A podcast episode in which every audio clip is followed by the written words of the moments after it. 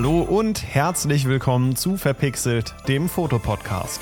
Ich bin Sebastian Kraforst, Fotograf aus Hannover, freue mich riesig, dass ihr eingeschaltet habt und wünsche jetzt viel Spaß beim Zuhören.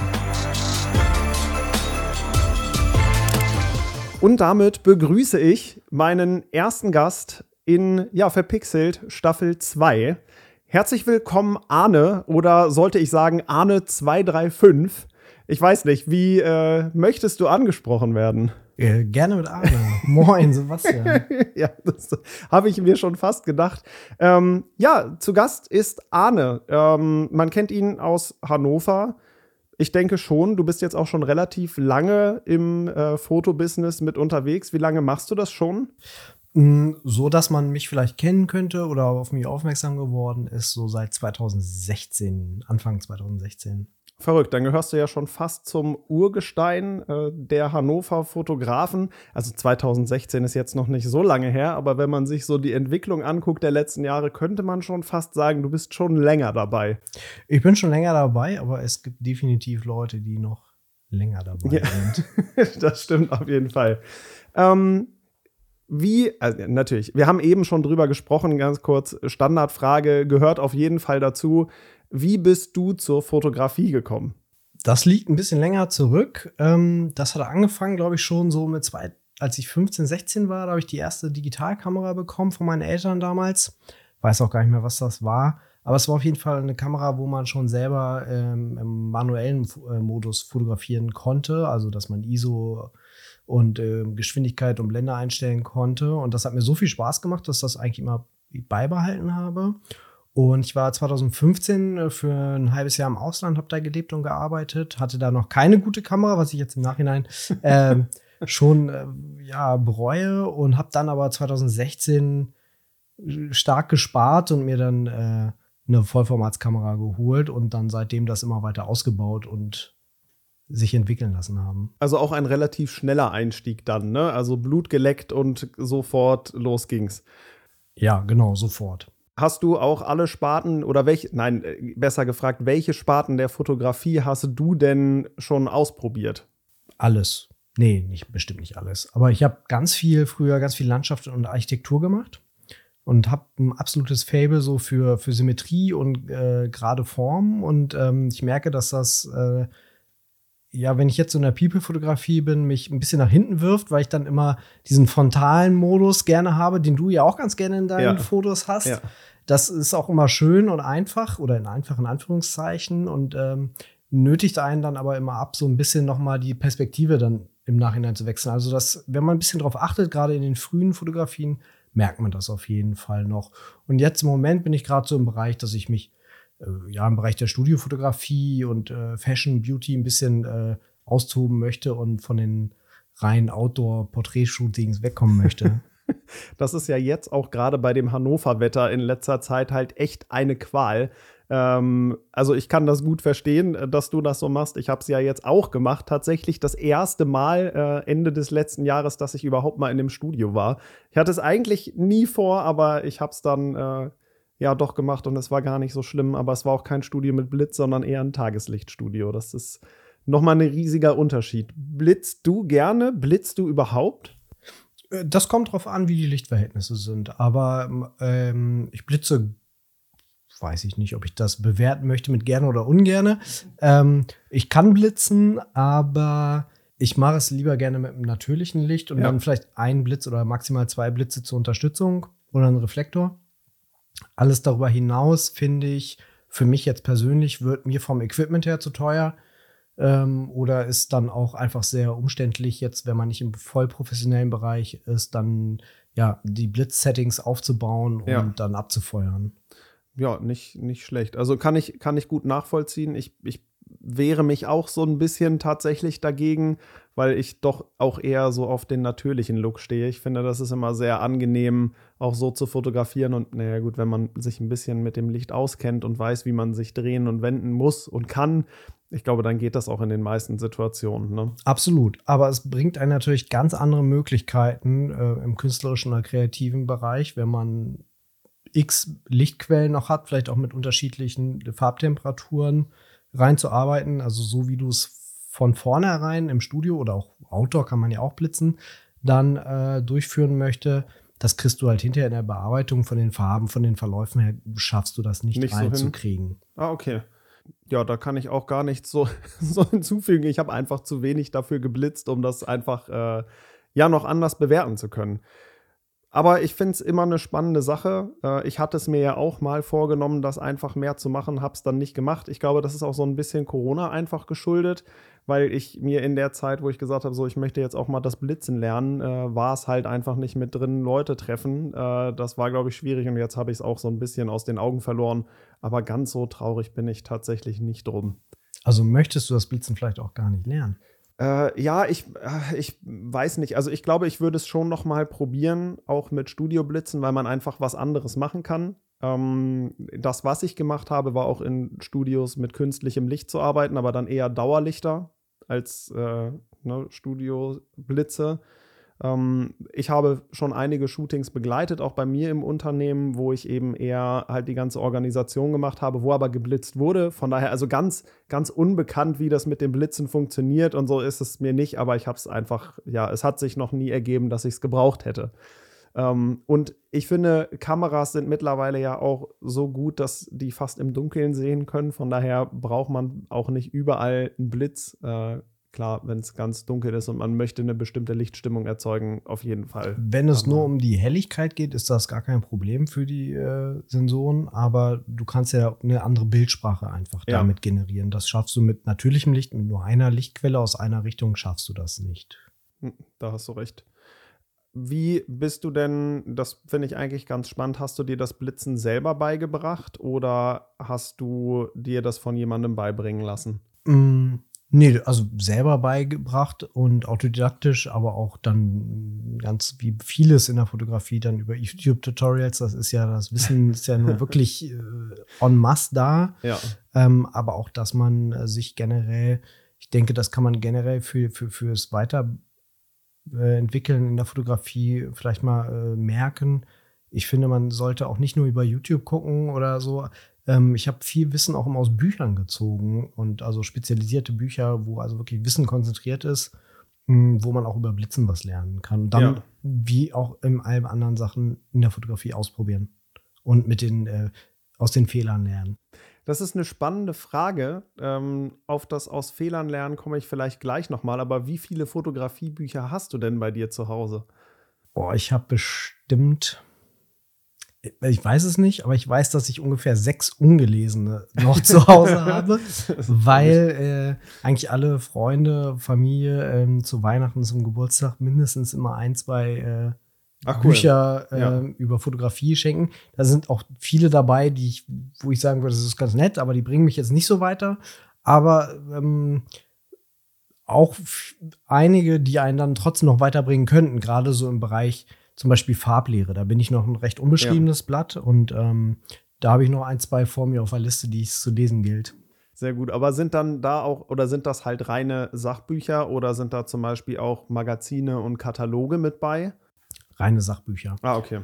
Ähm, ja. Es gibt ein paar, wo ein bisschen mehr Abbildungen dabei sind. Das ist, finde ich, mal ganz wichtig, so was, was das Verständnis angeht. Und ich finde es immer großartig, wenn dann noch die die Einstellungen dazu äh, an den Bildern dabei sind. Ja. Also das gibt einem viel besseres Feedback dazu, ähm, was jetzt im geschriebenen Text dazu steht. Und das ist ja auch mal wichtig ähm, fürs Verständnis. Ja, hast du denn ähm, das Ganze, es, ist, es kommt mir so ein bisschen wie ein Verhör vor, ich sitze hier die ganze Zeit und frage, ihr könnt das nicht sehen, aber Ade grinst, ähm, denn das Thema der eigentlichen Folge oder warum auch du als Gast mit dabei bist, du hast sehr viel selber gelernt aus den Gesprächen, ähm, die wir hatten. Weiß ich, dass du auch diverse Kurse besucht hast, mit anderen namhaften Fotografen auch unterwegs gewesen bist, von denen gelernt hast. Aber du bist ja in Hannover auch bekannt dafür, dass du selber Kurse gibst. Deswegen soll auch so ein bisschen das Thema dieser Folge sein, äh, fotografieren lernen und ob man auch überhaupt fertig ist oder ständig noch weiter lernt, sich weiterentwickelt. Ähm, und ich finde, also wie hast du denn dir die Basics erarbeitet? Also war das wirklich auch alles wie beim Thema Blitzen, autodidaktisch über YouTube und Co. Oder hattest du da jemanden, der dich an die Hand genommen hat? Sowohl als auch. Also ich glaube, das sollte man und kann man auch gar nicht trennen, dass man jetzt zum Beispiel nur über Bücher oder nur über YouTubes oder nur über Tutorials oder nur über ähm, Coachings geht, ähm, sondern ist so meine Erfahrung, man kombiniert einfach alles miteinander und zieht dann seine eigenen Schlüsse daraus oder zieht sich dann das raus, was man für sich am besten ja umsetzen kann und was einem am besten gefällt. Und du hast jetzt eben gefragt, was das Lernen angeht und wie lange und wie oft. Und das hört meiner Meinung nach nie auf. Also ich glaube, das ist aber, glaube ich, generell in allen Dingen so. Man sollte, glaube ich, gar nicht aufhören, irgendwann zu sagen, hier bin ich jetzt fertig. Und das gilt auch für die Fotografie, das geht immer weiter. Hm, weil ein großer Teil der Fotografie, zumindest für mich, ist, dass es die, die Spannung und äh, die, die Erwartung, dass da irgendwas Neues kommt, was Neues zu lernen, treibt das auch die Fotografie für mich voran. Also ich merke ganz oft, ähm, ob das jetzt mal eine Woche, eine Woche, ein Monat oder sogar ein Jahr ist, wo man merkt, man hat gar nicht mehr so viel Lust auf Fotografie. Sobald ich was Neues lerne und das vielleicht auch anwenden möchte und sagen kann, ah, hier schaffe ich es vielleicht ein Ergebnis zu erzielen, was ich vorher nicht schaffen konnte mit dem neuen Input, den ich bekommen habe, dann ist das zu 95 bis 99 Prozent Motivation genug, um wieder mich hinter die Kamera zu gehen und nicht zu sagen, die bleibt jetzt zwei Jahre oder zehn Jahre irgendwie im Schrank stehen. Das ist ein guter Ansatz, ähm, das mit der ja plötzlich keine Lust mehr zu fotografieren. Äh, das kenne ich tatsächlich auch, denn es war bei mir auch Ende des Jahres so, dass ich auch so ein bisschen von Corona gefrustet war und vor, also vor allem eher vom Wetter dass ich gesagt habe, boah, ey, nee, jetzt, jetzt machst du mal eine Pause und nimmst dir einfach einen Monat eine Auszeit.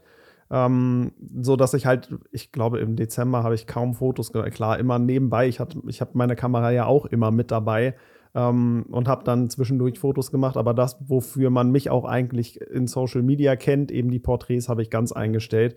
Ähm, hat einem aber auch neue Perspektiven mit eröffnet oder eröffnet. Ähm, ich habe das auch viel genutzt, um dann einfach meine eigenen privaten Projekte, so Herzensprojekte mhm. mit weiter anzugehen. Ich habe zum Beispiel nach wie vor viele Fotos auch einfach sortiert, durch die Archive geguckt, geguckt, was ich auch mag, was ich nicht mag von dem, was ich getan habe.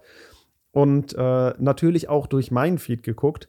Und äh, dann aber auch festgestellt, dass ich in der Zeit in der ich jetzt die Fotos zumindest auf Instagram poste, auch, dass sich da doch einiges verändert hat. Siehst du das bei dir auch, wenn du durch deinen Feed guckst? Also, oder was hat sich verändert? Ja, definitiv. Also man sieht bei mir, weil ich, äh, glaube ich, auch noch nie wirklich ein Foto äh, gelöscht habe bei mir und Instagram fing bei mir, glaube ich, 2016 an mit privaten Fotos oder aus einem bekannten Freundeskreis oder so.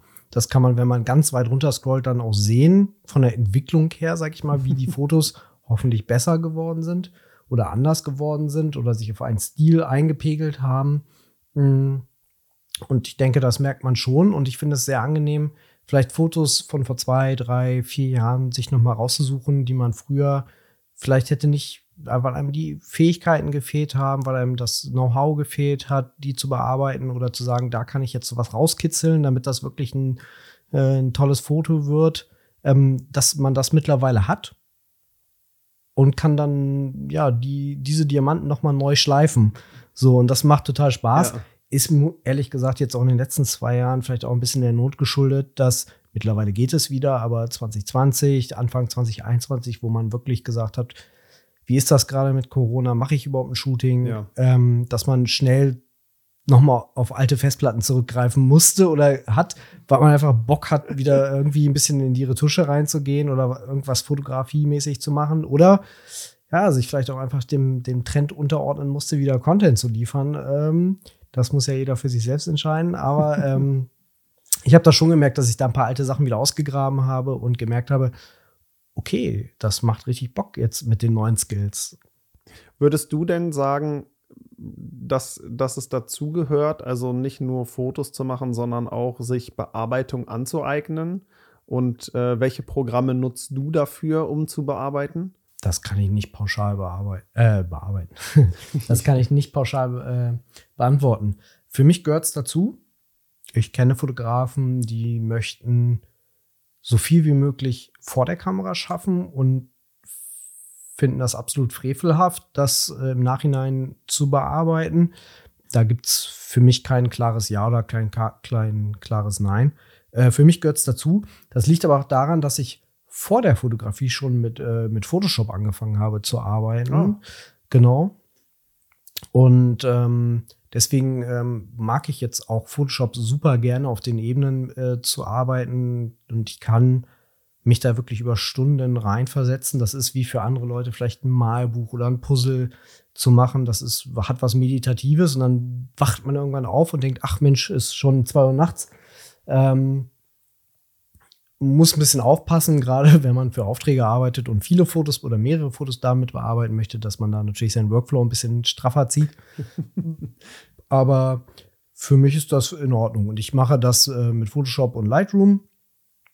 Eher noch mit Photoshop, weil ich da ein bisschen äh, äh, nicht, nicht destruktiv arbeite, also dass ich Sachen wieder rückgängig machen kann. Und ich mag es, den Gedanken nicht einfach was drüber zu legen, sei es jetzt mhm. ein, ein, Preset oder ähm, genau lieber in Photoshop, aber ich bearbeite tatsächlich auch immer weniger und versuche witzigerweise auch immer mehr im Vorfeld äh, zu machen. Ob das jetzt ist, dass man sich eine Visa dazu holt oder eine Stylistin dazu holt und äh, mit Blitzen das aufarbeitet oder vielleicht auch mal davon Abstand nimmt und sagt, Mensch, das Licht ist heute nicht gut. Wir sagen das Shooting einfach ab. Oh, das ist spannend. Das habe ich bisher, glaube ich, noch nie gemacht. Also klar, bei schlechtem Wetter, wenn es in Strömen regnet, dann draußen zu shooten, ist meistens unangenehm.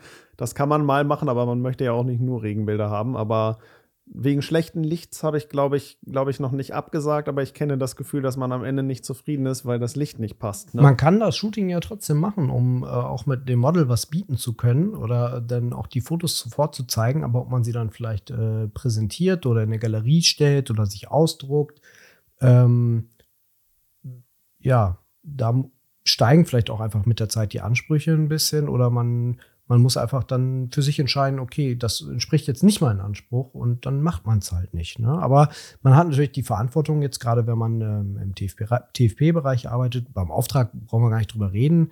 Ähm, der andere hat ja Geld, äh, Zeit, Zeit investiert und dann soll er oder sie ja auch was bekommen dafür. Ja, auf jeden Fall, das stimmt. Da hast du natürlich recht. Klar, man kann hier immer zwischen TFP und, und Pay unterscheiden, aber ich glaube, dass man bei Pay eine entsprechende Aufgabe auch mit hat. Nicht die Bilder selber zu veröffentlichen, aber zumindest für das Shooting dann auch zu sorgen, ist, glaube ich, ein Selbstverständnis, so zumindest, zumindest in meinen Augen. Ähm, beim Thema Bearbeitung, ich habe es vorhin ja schon ein bisschen äh, angesprochen, du hast auch einige äh, Kurse selber besucht, wenn man das Kurse nennen kann. Was hast du dir denn alles angeguckt oder bei wem bist du gewesen? Hast du da noch einen, einen Überblick, wie viel war das und was hast du da gemacht? Was jetzt äh, Bearbeitung von Fotos angeht? Zum Beispiel, ähm, aber auch fotografieren selbst mit anderen oder von anderen lernen. Ja, also das, das kann ich an der Hand abzählen. Also das war das allererste Mal war in Bremen bei Andreas Wohlers. Das äh, war sehr gut, weil es äh, neben den ganzen technischen Sachen eigentlich sehr auf die Kommunikation äh, zwischen äh, Model und Fotograf eingegangen ist. Ähm, das fand ich äh, sehr gut und hat mir so ein bisschen den Horizont in die Richtung weiter geöffnet. Und ähm, er hatte damals, das ist bestimmt auch schon drei, vier Jahre her, äh, sehr davon geschwärmt und woher er wiederum seine Inspiration zieht. Das war dann Jean Noir aus Frankfurt und ähm, das habe ich jetzt dann dieses letztes Jahr im Sommer dann äh, auch nochmal wahrgenommen, was äh, eine ja sehr gute und schöne Erfahrung war, die ich nur jedem ans Herz legen kann, auch was bei Andreas anging. Es war sehr gut. Und was die Retusche angeht, da war ich bei einem 1 zu 1 äh, Zoom Workshop oder 1 zu 1 äh, Trainee, äh, wie heißt er denn? Marco Visuals, das ist ein philippinischer ah, ja. äh, Fotograf, ja. mit dem ich auch schon seit Jahren mal, mal hin und her schreibe. Und äh, in Corona hat man dann die Zeit gefunden und hat gesagt, komm, dann lass uns das jetzt mal machen. Ähm, und da einfach eine sehr, ja, wie kann man das sagen, sehr pragmatische und technische Herangehensweise gelernt. Also ich glaube, bevor wir da erstmal wirklich ins, ins, ins, ins äh, äh, Bearbeiten reingegangen sind, haben wir unfassbar viele Shortcuts äh, in Photoshop neu gelegt auf die Tasten. Das hat aber so unglaublich viel gebracht ähm, für die Bearbeitung, für den Workflow, wie schnell man dann einfach ist, wenn man jetzt, also ich arbeite noch ohne, ohne Tablet, ähm, aber dass man einfach sehr viel Zeit damit spart. Und als das alles gefixt war, dann konnte man auch wirklich ins Inhaltliche reingehen. Und das hat schon sehr viel gebracht. Was habt ihr da so gemacht? Also ohne zu doll ins Detail zu gehen, aber damit man sich das mal vorstellen kann, was bekommt man dann äh, so mit auf den Weg gegeben? Ich glaube, dass das Wichtigste war, dass man eine Grundstruktur hat. Also, dass man sagt, das muss jetzt nicht allgemeingültig für alle sein, aber dass man sich anschaut, ähm, zuerst gucke ich mir das Bild an, in welche Richtung will ich es entwickeln, dass man ungefähr einen Plan hat, damit man auch weiß, in welche Richtung man sich auf den Weg macht. Dann äh, geht es in die Retusche, dann geht es ins Color Grading und dann geht es in, sag ich mal, das Abrunden des Ganze. Und dann vielleicht noch ins Exportieren, dann kann man gucken, für welche Webseite oder für Instagram oder für Facebook oder wo auch immer man es oder wenn man es ausdrucken will oder irgendwie publizieren möchte, was die besten Qualitätsstufen sind, was das Abspeichern angeht. So, das war dann. Und wenn man das hat, also es ist ja wie immer im Leben, ne? wenn man weiß, wohin man will, dann äh, fällt es auch mal einfacher, diesen Weg zu gehen. So, und das ist bei der, bei der Bearbeitung genau das Gleiche. Ja, das ist ja so ein, so ein sehr starkes Effizienzthema. Ne? Also wie geht man Effizienz damit um? Und auch aus eigener Erfahrung kann ich sagen, auch gerade die Bearbeitung ähm, ist ja, ja letzten Endes eine Übungssache. Und es geht auch gar nicht darum, dass man alle Skills, die man irgendwo erlernt, immer mit einbringt, aber dass man zumindest eine Idee hat, das Bild auch weiterzudenken. Also seine Möglichkeiten kennt. Und das finde ich zum Beispiel gerade ähm, super wichtig äh, und auch sehr wertvoll, wenn ich auch beim Shooting schon weiß, was kann ich mit dem Bild denn alles noch machen. Also Mhm. Natürlich richtig belichten und das Licht lesen, nenne ich es mal, beim Shooting ist ja absolut essentiell und eigentlich der Grundskill, den man in der Fotografie mit lernen sollte. Mhm. Ähm, aber ich finde es zum Beispiel auch spannend, wenn man gerade an schwierigen Locations ist und das Licht nicht so mit möchte, dass man halt einfach weiß, wozu Kamera und vor allem auch die Nachbearbeitung noch fähig sind, was man mit den Bildern noch machen kann. Ob das jetzt ein, ein einzelnes Foto ist, was man dann am Ende mit darstellt, oder ob das dann tatsächlich doch schon eher eine künstlerische Form durch die Bearbeitung annimmt, ist ja nochmal dahingestellt, aber die Möglichkeiten, die man hat, glaube ich, sind äh, ja sehr groß, wenn man da seinen Horizont erweitert, ganz ungeahnt davon, was man äh, ja mit einsetzen und mit in seine Bilder einbringen möchte. Absolut. Man muss, glaube ich, ähm, ein bisschen aufpassen, dass man, ähm, wenn man, sag ich mal, seinen gewohnten Trott in der Fotografie, also im Shooting mit dem Model oder äh, kommt, kannst du natürlich genau das Gleiche haben, dass du in der Bearbeitung auch einen vorge klaren Weg hast, wo du sagst, das ist immer mein, mein, mein Arbeits- oder Workflow aus dem FF, kann ich den machen. Man verschließt sich natürlich auch viele Türen links und rechts. Ne? Ich habe ja gerade davon gesprochen, dass man sagt, man hat ein klares Ziel, dann macht man sich auf den Weg gerade dahin und man macht keine Umwege mehr. Und wenn man keine Umwege mehr geht, dann kann man auch nichts Neues entdecken. Wie siehst du denn das? Also glaubst du denn, dass man ähm, weil wir das Thema ja der Folge ist ja irgendwie, dass man was Neues lernen soll. Ja. Ne? Und wenn man aber einen klaren Weg hat und man kommt von A nach B und hat den in aller Effizienz und aller Effektivität aufs bitterste ausgeschöpft, äh, da braucht man ja eigentlich nichts Neues mehr lernen. Also wo sind, wo, wo siehst du denn die Horizonterweiterung oder die, die Umwege, um mal Neues kennenzulernen, wenn man ja einen klaren Weg eigentlich vor Augen hat?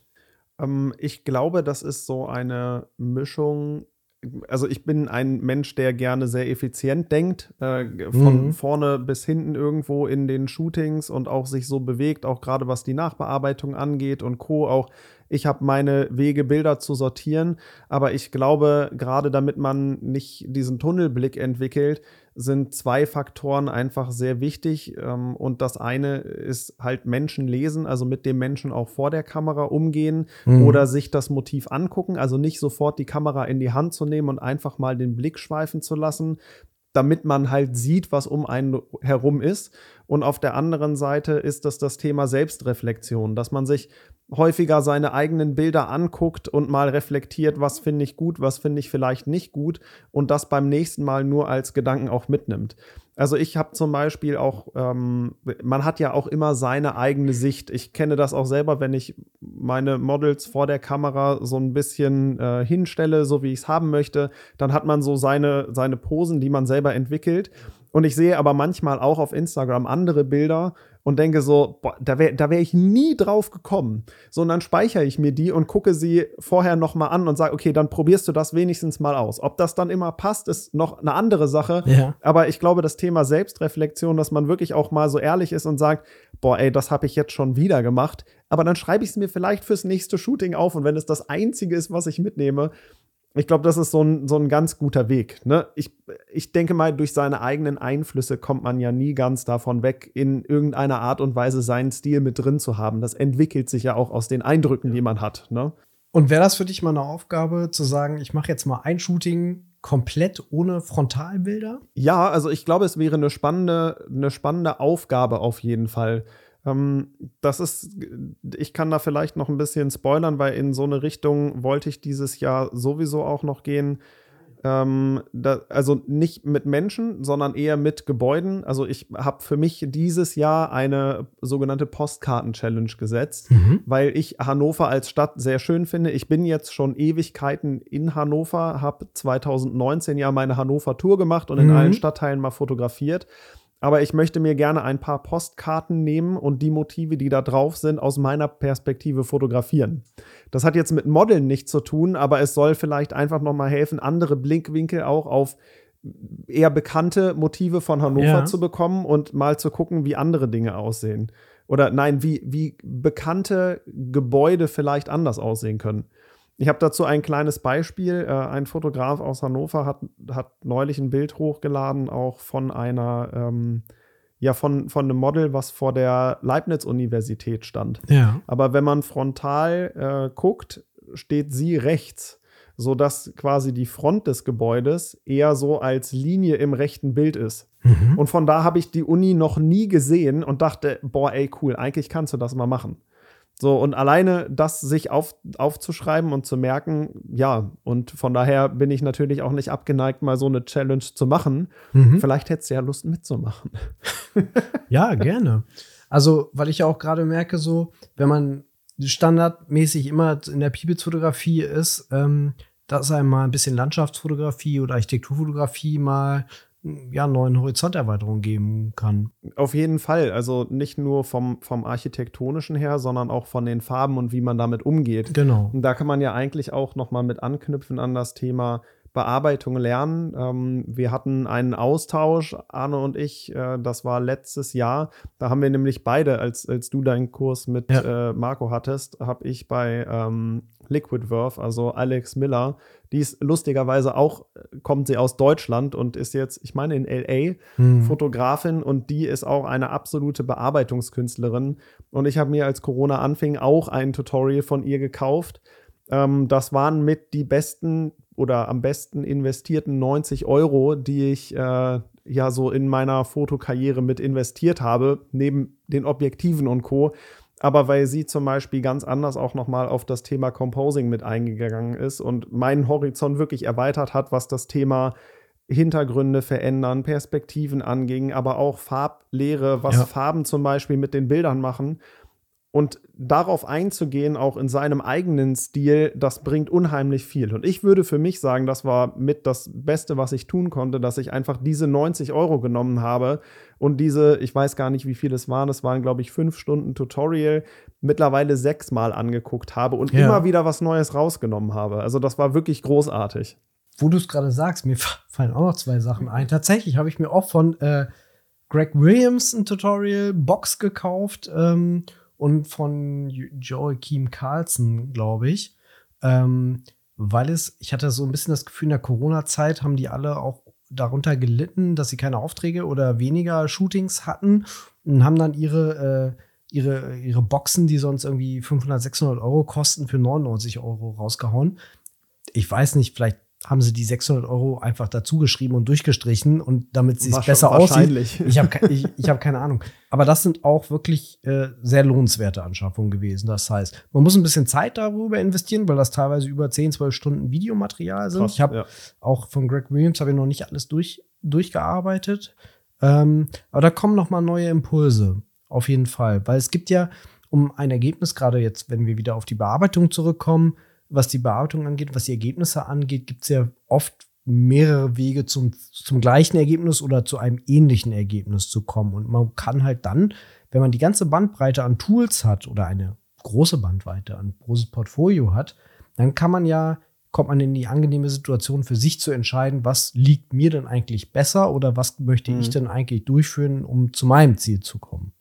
Und hast du da etwas, also wenn wir jetzt gerade an die Anfänge der Fotografie zurückdenken, und es hört ja auch der ein oder andere mit Sicherheit zu, der gerade so am Anfang seiner Fotokarriere steht, welchen Teil der Fotografie er sich oder der Bearbeitung eher unbedingt mal angucken sollte? Also hast du da etwas, wo du priorisieren würdest und sagen würdest, also du solltest dir das unbedingt mal angucken? Muss ja jetzt kein gekauftes mhm. Tutorial oder eine 1 zu 1 Session sein, aber hast du da eine Empfehlung? Tatsächlich nicht. Also ich würde es, glaube ich, ganz grob aufteilen in Retusche und in Color Grading. Und je nachdem, wie nah ich am Model oder am Objekt dran bin, würde ich vielleicht eher auf Retusche gehen. Und wenn ich ein bisschen weiter weg bin, würde ich vielleicht mehr auf Color Grading gehen. Aber nee, das möchte ich jetzt nicht äh, der ausschlaggebende Punkt sein. Das, das muss wirklich jeder für, sie, für sich selber entscheiden. Ich würde da auch gar nicht wollen, dass man sich entscheidet, ob irgendwas wichtiger oder unwichtiger ist. Das finde ich aber eine gute, eine gute und sehr diplomatische Antwort. Man hat ja, ne, ist, äh, auch ich hätte zum Beispiel erstmal eine klare Empfehlung gegeben, aber ähm, ich finde es auch gut, wenn du das gerade nicht machst. So gibst du ja auch die Chance, dass man einfach nochmal für sich das Thema Fotografie und auch Bearbeitung ganz frei von anderen Einflüssen mitentdeckt. Bevor man sich so eine Entscheidung vielleicht fällt für sich, wenn man es überhaupt machen will in der Bearbeitung, fände ich es viel wichtiger im Vorfeld. Also im Vorfeld anzufangen. Also noch davor der Schritt ist ja die eigentliche Fotografie, also dass man sich darüber mehr Gedanken macht. Und der Schritt davor, was die Planung für die Fotografie angeht. Also gehe ich jetzt einfach äh, in ein Studio oder gehe ich irgendwo ins Grüne? Ähm, und mache ich das vor einer Häuserwand, mache ich das im Wald, mache ich das vor einem Gewässer, wie auch immer, dass man sich da vielleicht ein bisschen mehr Gedanken macht und wie der, die Wirkung des Hintergrundes zum Beispiel sein kann. Wenn man jetzt nicht komplett nah dran ans Gesicht geht, wo man sonst sowieso nichts anderes sieht. Ne? Aber seit eineinhalb Jahren äh, sind die 35 Millimeter 1,4, äh, 1,5, ähm, 1,4 von, äh, von Vogtländer einfach äh, auf jeder zweiten Kamera zu finden und bei 35 mm kann man auch gerne ein bisschen mit dem Hintergrund arbeiten und sich ein bisschen Gedanken darüber machen und vielleicht auch einfach in die Planung reingehen, ob man sich noch eine Visa dazu holt oder was die, was die Klamotten angehen, was die Frisur angeht, was den Schmuck angeht. Ähm, und man wird merken, dass man andere, möglicherweise auch bessere Ergebnisse erzielt. Und das hinterher ist auch wichtig, aber vielleicht vorher mehr Gedanken machen. Das Schöne ist ja auch, dass die RAW-Dateien meistens nicht vergehen, sodass man vielleicht auch mal zwei Jahre später nochmal die gleichen Dateien anfassen kann und Absolut, dann seine ja. dann erlernten Skills nochmal auf die gut vorbereiteten Shootings anwenden kann. Ja, absolut. Hast du das denn auch gemacht? Erst die Bearbeitung oder? Nee, ähm, dass du dir jetzt nach ein, zwei Jahren äh, nochmal Fotos anguckst, ja. wo du nochmal rüber gehst und einfach merkst, oh krass, auf jeden Fall. Also bei mir hat sich ja auch in der Bearbeitung, seitdem ich angefangen habe, echt einiges getan. Ähm, Gerade als Corona anfing, habe ich wirklich viele Fotos nochmal durchgeguckt, aber ich habe auch jetzt im Januar an meiner Website gesessen und auch für das Portfolio nochmal gute Fotos mit rausgesucht und ja. die auch nochmal ein bisschen angefasst. Das habe ich auf jeden Fall schon getan. Ich habe zwischendurch mal eine Phase gehabt, wo ich ganz wild auch mit meinen Fotos in Photoshop mit rumprobiert habe. Ähm, in meinem Feed sind Fotos, wo fliegende Karten da sind, Zeitungspapier, was sich irgendwie aufknüttelt und äh, bis zu kopierten Hintergründen ist alles mit dabei. Das war mal eine Phase, das mache ich jetzt immer mal wieder und benutze was davon, aber mhm. das war, glaube ich, so damals so die, die, die stärkste Phase, in der ich das gemacht habe. Ähm, es gibt eigentlich jetzt auch noch ähm, Fotos, die auf meinen Festplatten rumliegen, die ich gerne nochmal bearbeiten würde, die echt coole Fotos sind, die schon lange her sind. Meistens ist es dann so, ja, das Foto ist voll cool, das passt so voll in den Herbstfeed. Und wenn der Herbst dann da ist, dann vergesse ich das wieder. Ähm, aber nein, ich, es gibt auf jeden Fall noch Fotos, ähm, bei denen ich das mache und äh, bei denen ich es auf jeden Fall auch noch machen möchte. Und wir haben ja für die Leute, ähm, jetzt, äh, die das jetzt gerade erst mitkriegen, wir haben ja vorhin vor, dem, vor der Aufzeichnung uns ein paar Bilder von dir angeguckt, auch aus dem letzten, aus dem vorletzten Jahr. Und du hast mir versprochen, ein Shooting, ein Bild, äh, zu posten, was du vor zwei, ein, eineinhalb Jahren, äh, glaube ich, Jahren, gemacht ja. hast. Also da könnt ihr euch in den nächsten zwei Wochen drauf freuen. Entschuldigt, das, das kommt auf jeden Fall noch, auf jeden Fall, ja. Na, ich, also ich finde halt Bearbeitung an sich immer eine sehr spannende Sache. Ich habe tatsächlich äh, Lightroom benutzt, ähm, bevor ich angefangen habe zu fotografieren. Äh, ich bin damals, ähm, bevor ich auch zur Fotokamera gegriffen hatte, hatte ich einen YouTube-Channel mit einem Kumpel zusammen. Hatte ein ganz anderes Ziel als jetzt. Also wir wollten eigentlich Kindern und Jugendlichen so ein bisschen das Thema Medienbildung mhm. näher bringen. Und ähm, weil ich halt mehr über das Thema Video wissen wollte, bin ich damals zu Peter McKinnon gekommen. Mhm. Und der hatte auch Tutorials zu Lightroom. Also habe ich meine Handybilder in eine Lightroom-Version mit reingehauen und ein bisschen rumgespielt und so weiter. Also da habe ich mir dann wirklich auch viele Sachen mit angeguckt. Ich fand es schon immer komisch, wenn Menschen gesagt haben, und jetzt ein bisschen Clarity und dann plötzlich bei plus 80 waren. Das war schon mir immer suspekt. Aber vielleicht sind manche Menschen so, die dann doch eher zum Übertreiben neigen.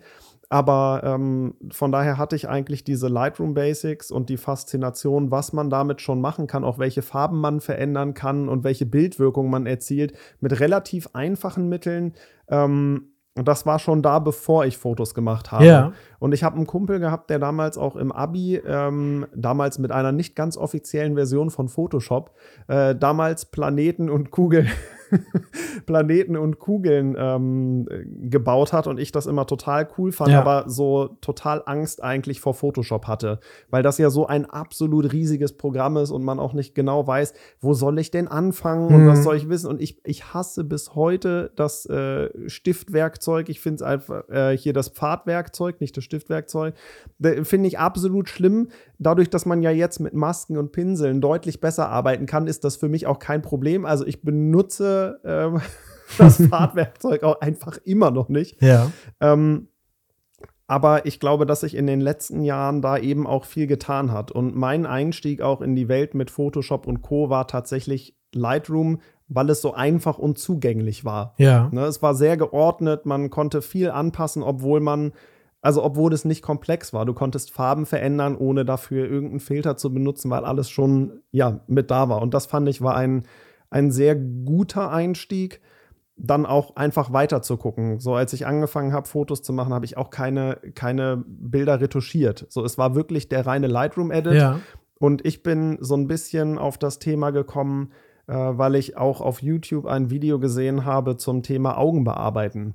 Und habe das probiert, in Lightroom dann nachzumachen. Und da ging es auch so die einzelnen ähm, ja, so hellen und dunklen Bereiche der Iris nachzuzeichnen. Und das habe ich in Lightroom funktioniert und das ist, ähm, sagen wir so, herausfordernd, sodass ich mich dann nach einer anderen Möglichkeit ja. umgeguckt habe und ja. da war Photoshop halt genau richtig. Das heißt, du bist aber auch nicht über die Fotografie in diesen Softwarebereich reingekommen. Ja, das war, war bei mir ähnlich. Ich habe mir heute Morgen tatsächlich überlegt, ob ich die Geschichte erzähle, weil ich mir gedacht habe, so eine ähnliche Frage wird kommen. Jetzt haben wir schon äh, unser viertes große Bier, großes Bier getrunken heute Abend. Ähm, äh, deswegen mache ich das jetzt. Und zwar äh, waren wir damals in der 12. Klasse in Köln auf Klassenfahrt. Und ich glaube, fast alle waren 18, ich war noch 17. Und dann habe ich angefangen äh, zu überlegen, wie kriege ich äh, die 84, 1984 in den 1983 äh, auf meinem Personalausweis geändert. Und das habe ich dann tatsächlich in Photoshop geschafft. Es hat auch funktioniert. Ich habe es recht schnell wieder aufgehört, äh, abgebrochen, weil ich dann dachte, na, wenn du jetzt damit erwischt wirst, ist nicht ist gut. Blöd, ja. Aber das war so mein erster Kontakt über die kriminelle Energie, ähm, in, in die Photoshop-Welt reinzukommen. Ach, witzig. Das ist, das ist eine lustige Geschichte, aber ich finde das sehr gut. Also, ich glaube, wir haben all sowas. Also auch, ich, ich, denke nur an die Musiklandschaft. Also nicht nur Software, auch Musik und wie man mhm. früher sich Musik beschafft hat, ja, ja. war noch auf ganz, ganz anderen Wegen, als das heute, als das heute ist. Aber es ist auch praktisch, dass es heute so ist, wie es ist. Muss man ja auch mal sagen. Jetzt äh, können wir aber den Bogen nicht nur zum Lernen spannen, sondern auch zum Lehren vielleicht. Mhm. Ähm, denn was, also ich habe gesagt, du ja, ich nenne es jetzt mal, unterrichtest natürlich auch. Was vermittelst du den anderen, die dich fragen? Also was für Anfragen kommen da und was kannst du an Wissen weitergeben? Das teilt sich eigentlich recht klar auf in, ins, ins Shooting, also ins Praktische und dann in die, in die Nachbearbeitung. Und ähm, man kann das verbinden zusammen. Also das ist, finde ich, immer im gesamten Prozess ganzheitlicher und nachhaltiger, wenn man schon anfängt, im Shooting selber zu sagen, achte jetzt bitte hier aufs Licht und, und darauf, weil damit sparst du dir dann hinterher Bearbeitungsschritte oder man sagt, pass auf, jetzt, das ist nicht so schlimm, wenn das jetzt irgendwie nicht ganz äh, so geworden ist, wie du das vorstellst. Das können wir wirklich noch fixen hinterher.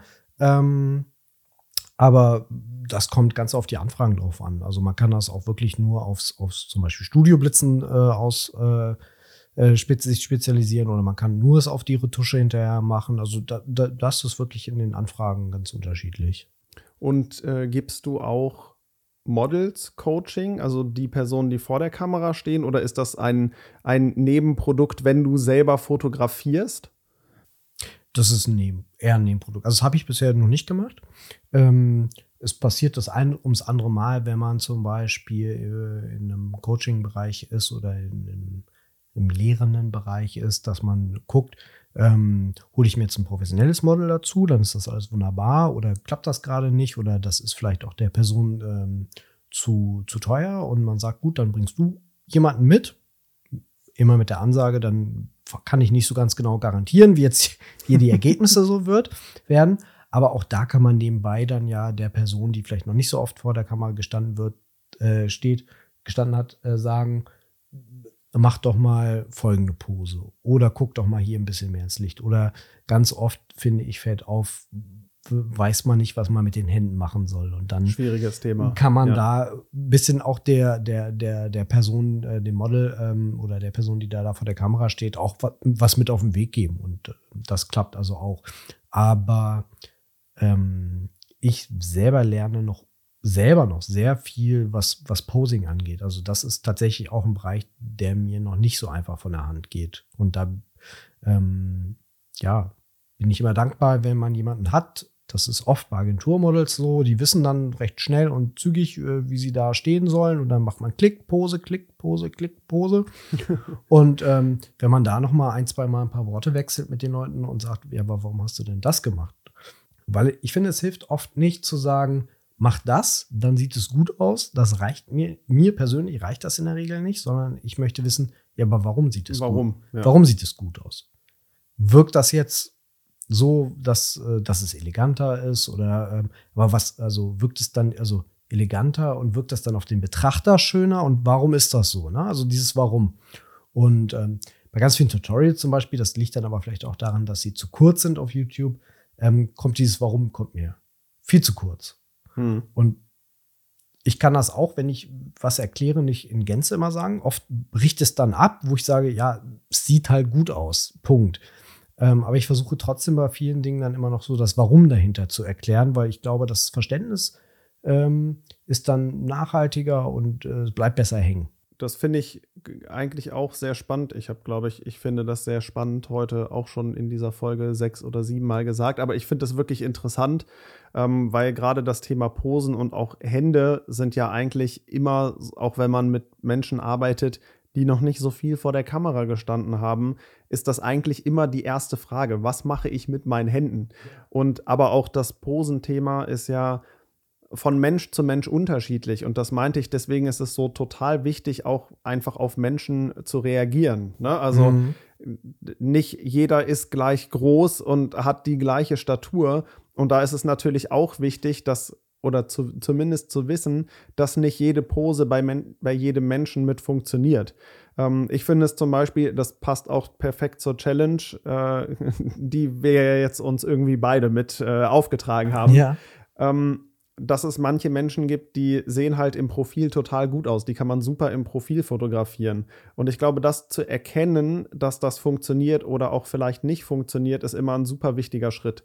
Auch wenn es vielleicht so für mich als, ähm, es ist ja immer so die Klischeefrage, die auch ich sehr gerne stelle, äh, was ist denn deine Schokoladenseite? Mhm. Finde ich zum Beispiel immer total wichtig, denn auch mit Menschen, die man noch nicht so oft vor der Kamera hatte oder die gerade das erste Mal bei dir vor der Kamera stehen, ähm, ist das eigentlich immer zumindest ein guter Punkt, um das Eis so ein bisschen zu brechen und zu wissen, okay, das ist eine Safe-Pose. Damit kann mhm. man erstmal gucken, ohne dass man sagt, ah, ich probiere jetzt aus und dann sagt, ah, Mist, das, das, wird gar nichts. Ja. So, ich glaube, das ist eigentlich ein wichtiger Schritt, dass man zumindest erkennt, ja, ich äh, kann da was machen, ich habe da einen Ansatzpunkt und gucke dann mal, wie es passt. Ähm, ich mache das auch ganz gerne, dass ich mir vorher Posen angucke, die ich dann auch ausprobieren möchte.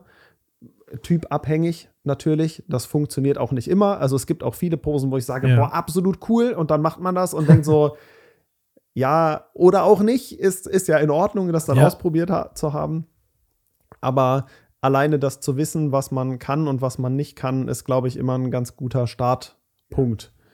Das mit der Schokoladenseite mache ich tatsächlich nicht mehr, weil das für mich eben dieses, ähm, ich habe jetzt die Schokoladenseite und damit äh, limitiere ich mich selber, weil ich jetzt immer nur noch von links oder von rechts fotografiere, weil ich halt weiß, dass das irgendwie ein sicherer Spot oder so ist. Ähm, ich frage das irgendwann nach einer Stunde oder so, frage ich das auch noch mal, wie, wie siehst du denn das eigentlich? Aber ich mache einfach von links und von rechts und von vorne und von hinten und von oben und von unten einfach Fotos, wo ich glaube, dass es gut aussieht oder wo ich merke, dass es gut aussieht. Und ich merke eigentlich recht schnell dann während des Shootings, spätestens aber dann in der Auswahl der Bilder, okay, die, die Schokoladenseite für mich jetzt ist Draufsicht linke Seite zum Beispiel. Ja. Und vielleicht hat sie ja dann im, im, im, Shooting selber oder das Model im Shooting selber gesagt, ja, Draufsicht rechte Seite ist eigentlich meine Schokoladenseite. Und dann habe ich aber gesehen, finde ich jetzt nicht. Ne? Also, wenn, wenn ich damit einsteigen würde und sagen würde, äh, Schokoladenseite ist Draufsicht linke Seite und ich shoote dann nur noch von der Seite, dann habe ich ja schon 50 Prozent des Winkels von vornherein mich limitiert. Verbraucht, ja. Das kann gut sein, wenn man jetzt nach Effizienz oder Effektivität oder so geht oder ähm, man muss schnell machen, weil es gleich anfängt zu regnen. Aber das ist für mich eine Einschränkung, die ich gar nicht haben möchte. Das soll jetzt aber auch nicht so klingen, als würde ich das nur machen. Ne? Aber mhm. ich denke mal, gerade auch bei, äh, oder ich nutze es ganz gerne bei Personen, die ich auch das erste Mal vor der Kamera habe, auch um ein bisschen das Eis zu brechen. Ja. Und dafür kann es zumindest ein guter Einstiegspunkt sein, weil ja jeder auch vom, also ich glaube, wir leben in einer Zeit, wo es, wo man eben sich nicht nur vom Spiegel kennt, sondern auch von Instagram, zumindest die Models, ne, die mhm. wissen, wie man stehen muss. Und wenn man zumindest einen Anfangspunkt hat, wo man sagen kann, okay, jetzt ist das Eis so ein bisschen gebrochen, jetzt mhm. kann ich damit weiterarbeiten. Ähm, das funktioniert, also zumindest funktioniert es für mich ganz gut und jede, jedes meiner Models kann das auch bestätigen. Ich sage, ja, was ist denn deine Schokoladenseite? Ja, die. Ja, ich werde die andere trotzdem fotografieren. Ja. Aber äh, ja, also ne, sonst das Thema, sich selber zu limitieren, ist, glaube ich, einfach nie besonders gut. Also mhm. ich bin auch nicht der Typ, der 15 Minuten Shootings macht. Das kann manchmal funktionieren. Ähm, aber ich bin, also das, das liegt auch an mir selbst. Ich nehme mir eher auch lieber ein bisschen mehr Zeit, vor allem auch die Menschen kennenzulernen, weil dann ja. die Fotos auch ganz anders wirken. Also ich merke, dass ich, was das angeht, was jetzt die Qualität von Fotos angeht, zum wirklich überwiegenden Teil sagen kann, nach 25 bis 30 Minuten ist diese Kennenlernphase vorbei, wo ich sage, jetzt habe ich noch mal eine massive Steigerung in der Qualität der Bilder weil man sich kennengelernt hat, aufeinander eingestimmt hat. Und die letzten drei, vier Bilder sind tatsächlich oft die besten. Ja. Also es ist absolut erstaunlich. Ne? Man könnte jetzt denken, vielleicht die letzte halbe Stunde, die letzte Viertelstunde, aber die letzten drei, vier Bilder gefallen mir persönlich in der Regel am besten. das finde ich, das finde ich sehr, einen sehr interessanten Blickwinkel. Ich müsste jetzt mal überlegen, wie das bei mir ist. Aber ähm, ich glaube, das ist bei mir tatsächlich einfach ein bisschen anders. Ich habe hm. immer so zwischendurch Punkte. Also ich versuche auch immer drum rumzubauen. Ich muss mir selber noch sehr oft sagen, Sebastian, fotografiere mehr. Ähm, zumindest auch aus anderen, auch aus anderen Winkeln. Ja. Zum Beispiel das Thema Hochformat, Querformat finde ich super wichtig, weil ich finde, die Bildwirkung ist häufig eine komplett andere. Hm. Aber ich fotografiere ja auch hauptsächlich für Instagram, das muss man so sagen. Also frame ich entsprechend, dass ich vom Bild am Ende nicht so viel wegschneiden muss. Aber du hast auch eine Webseite, oder? Ich habe auch eine Webseite, auf jeden Fall. Und ich bin auch dabei, mehr wieder quer zu fotografieren, weil es auch einfach aus meiner Sicht eigentlich viel schöner ist, man kann andere Bilder oder man kann andere Bilder mit erzeugen, wenn es jetzt nicht nur so um die klassischen Porträts geht, die man eben macht. Und wenn man Kulisse einfach mit reinhaben möchte, ein schönes Gebäude, dann ist horizontal häufig praktischer als vertikal. Aber ähm, ja, das ist für mich so ein, so ein Punkt, wo ich mich selber auch immer noch mal ermahnen muss und dann sage, okay, ich finde das super, aber lass uns noch eins, zwei andere Sachen ausprobieren, um zumindest die Auswahl zu haben. So, und da sind dann eigentlich so ganz bunt gemischt über das Shooting verteilt eigentlich immer Bilder dabei, die ich dann besser und äh, ja, oder vielleicht auch nicht so gut finde. Und wenn du dich selbst ermahnst, hast du eine Liste in deinem Kopf oder schreibst du dir die auch auf und guckst ab und zu mal drauf, um äh, bei der Sache zu bleiben? Ähm, nein, also ich schreibe sie mir nicht auf, so ehrlich muss ich sein, aber ich merke es dann äh, immer, wenn ich meine Fotos mit einspiele. Also ich habe da tatsächlich für mich einen relativ strikten Workflow. Wenn ich nach Hause nach einem Shooting komme, werden als erstes die Bilder eingespielt und dann gucke ich auch meistens an dem Tag einmal schon durch und merke dann aber häufig so, boah, das Bild jetzt noch horizontal. Mhm. Oh, Sebastian, merkt ihr das? so, ähm, das ist aber auch schon besser geworden, weil ich es mir entsprechend häufig gesagt habe, aber aufgeschrieben habe ich es mir tatsächlich nicht. Nein. Ja. Dann, also jetzt bleibt mir tatsächlich nur noch so eine Frage, die mit im Raum ist, und zwar, was möchtest du denn noch lernen? Hast du da tatsächlich noch Ziele, auf die du hinarbeitest, oder lässt du das so auf dich zukommen? Ja, auch wieder eine Mischung aus beidem. Also ich habe gemerkt, ähm, man kann so die Entwicklung so ein bisschen steuern oder man kann sich Ziele setzen, ob das jetzt fürs nächste Shooting ist oder fürs nächste Jahr ist, kann man sich auf jeden Fall Ziele setzen. Aber da man immer mit anderen Menschen zusammenarbeitet in der Porträtfotografie, kann und will ich das gar nicht so erzwingen, weil es kommt ganz viel darauf an, was auch das Gegenüber mitbringt. Ähm, so vom groben Rahmen fange ich jetzt gerade an, ein ähm, bisschen mehr in die Man äh, analoge Fotografie einzusteigen. Das äh, hat den Hintergrund, dass ich äh, gemerkt habe, dass ich mit dem wirklich massenhaften Foto machen, also seien das 1000, 2000 Bilder pro Shooting oder so, äh, das um Himmels hat, für mich macht das keinen Sinn mehr. Ähm, und entfernt mich auch weiter von der Fotografie und treibt mich äh, immer mehr in Richtung Content Creator. Boah, das böse Wort, da will ich gar nicht hin. Ähm, und ich habe mir, ähm, ja, vor anderthalb Jahren habe ich mir eine Leica gekauft, wo äh, logischerweise dann kein Automatik-Fokus äh, mehr dabei ist, sondern manueller Fokus, sodass ich eigentlich relativ zügig jetzt auf im Schnitt maximal 200, 250 Fotos pro Shooting komme. Das ist sehr angenehm, auch im Nachgang, was den Workflow und was die Bearbeitung oder was die, die Sortierung der Fotos angeht. Ähm, gibt aber auch den einzelnen Bildern wieder deutlich mehr Qualität und Wertigkeit. Also, ja. Ähm, und der nächste Schritt, der logische Schritt war für mich, weil mir das unglaublich entschleunigt hat und super angenehm war, ähm, dass ich gesagt habe, ich gehe jetzt auch äh, in die ähm, analoge Fotografie mit Film, wo es ja noch weiter komprimiert und noch, noch, noch äh, reduzierter ist und äh, teilweise äh, im Mittelformat mit einem 120er Film einfach auch einfach teuer ist. ja, in der Tat. Wo du dann, weiß ich nicht, bei drei Euro pro Bild liegst. Ähm, und man hat dann auf dem Film zwölf Bilder. Ähm, wiederum noch mehr Wertigkeit für das Bild. Also das heißt jetzt nicht, dass diese Bilder alle super gut und super toll sind, aber man gibt sich halt schon ein bisschen mehr Mühe. Ne?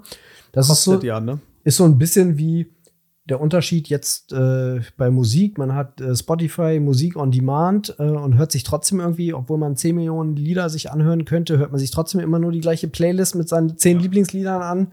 Ähm, zu früher, wo man sich vielleicht äh, äh, bewusst eine CD genommen hat und ein Album oder so gehört hat. Und dieses Bewusstsein machen und ähm, finde ich gerade sehr wertvoll und ähm, das ist so der Bereich, das muss jetzt nicht unbedingt in Analogie, äh, analogen Fotografie bleiben, ähm, aber dass man den Bildern mehr Wertigkeit gibt und dann also ein bisschen mehr auf Komposition ähm, eingeht. Und ich hatte es ähm, in der Mitte des Podcasts gesagt, ähm, dass man so ein bisschen in die Vorbereitung ein bisschen mehr reingeht. Das heißt, ich habe zum Beispiel nächste Woche ein Shooting, da bin ich sehr dankbar drüber, dass ich ähm, eine Bekannte von mir habe, mit der habe ich in der Modelfotografie angefangen. Die ist aber äh, äh, Stylistin und Modedes äh, studierte Modedesignerin. Die ist jetzt in Hamburg bei einer Agentur, die mich angefragt hat für eine Shooting-Reihe oder Editorial Shooting.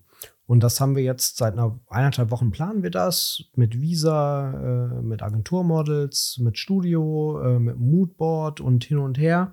Und ähm, auch hier kommt wieder ein bisschen mehr ja, Wertigkeit in die einzelnen Fotos mit rein.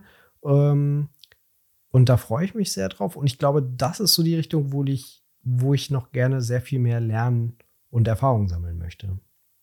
Das ist äh, wertvoll, glaube ich, das in der jetzigen Zeit auch ein bisschen zu machen, wenn alles immer mehr wird, immer mehr gepostet wird in Social Media, sich ein bisschen zu reduzieren und auf weniger zu konzentrieren. Ich glaube, das ist auch nochmal ein, ein guter Tipp, glaube ich, für alle, die auch jetzt gerade fotografieren. Dinge einfach bewusster zu machen und bewusster zu fotografieren, vielleicht sich vorzubereiten und nochmal ein anderes Ziel zu setzen, als was man sonst macht.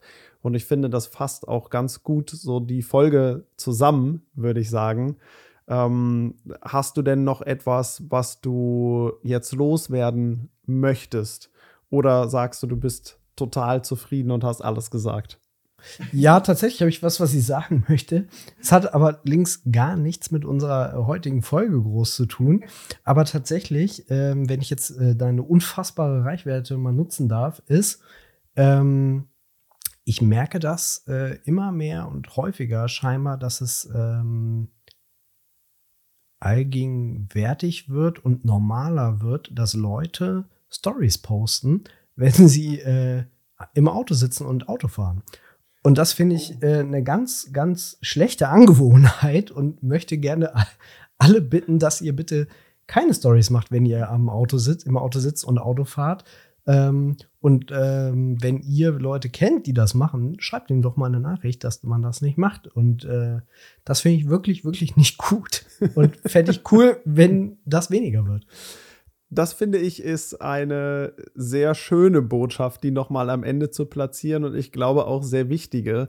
Wir sollten uns nämlich alle nicht für zu wichtig nehmen und alles in die Story posten. Äh, ja, das hast du sehr schön gesagt. Und damit bedanke ich mich tatsächlich auch sehr herzlich bei dir. Schön, dass du dabei warst. Es war auch eine verpixelt Premiere, denn direkt vor Ort, face to face, wurde verpixelt noch nie aufgenommen. Ähm, nein, tatsächlich noch nicht. Und deswegen freue ich mich besonders, dass das so geklappt hat. Man merkt einfach, dass es zwischenmenschlich doch noch mal was anderes ist, wenn man nicht zwischen einem Bildschirm äh, sitzt oder davon getrennt ist. Absolut. Vielen Dank für die Einladung, Sebastian. Sehr gerne. Und wenn ihr mehr wissen wollt, von Arne zum Beispiel, dann dürft ihr den natürlich auch auf Instagram besuchen. Am besten macht ihr das gleich, damit ihr es nicht vergisst. Also Arne235, Fotograf aus Hannover, ihr findet ihn bestimmt. Vielen Dank fürs Einschalten und Zuhören. Es hat sehr viel Spaß gemacht. Themenvorschläge, Rückfragen, Anmerkungen oder sonst was dürft ihr natürlich gerne an mich loswerden. Ich bedanke mich bei euch und wir hören uns in der nächsten Folge verpixelt. Macht's gut, bis dann und tschüss.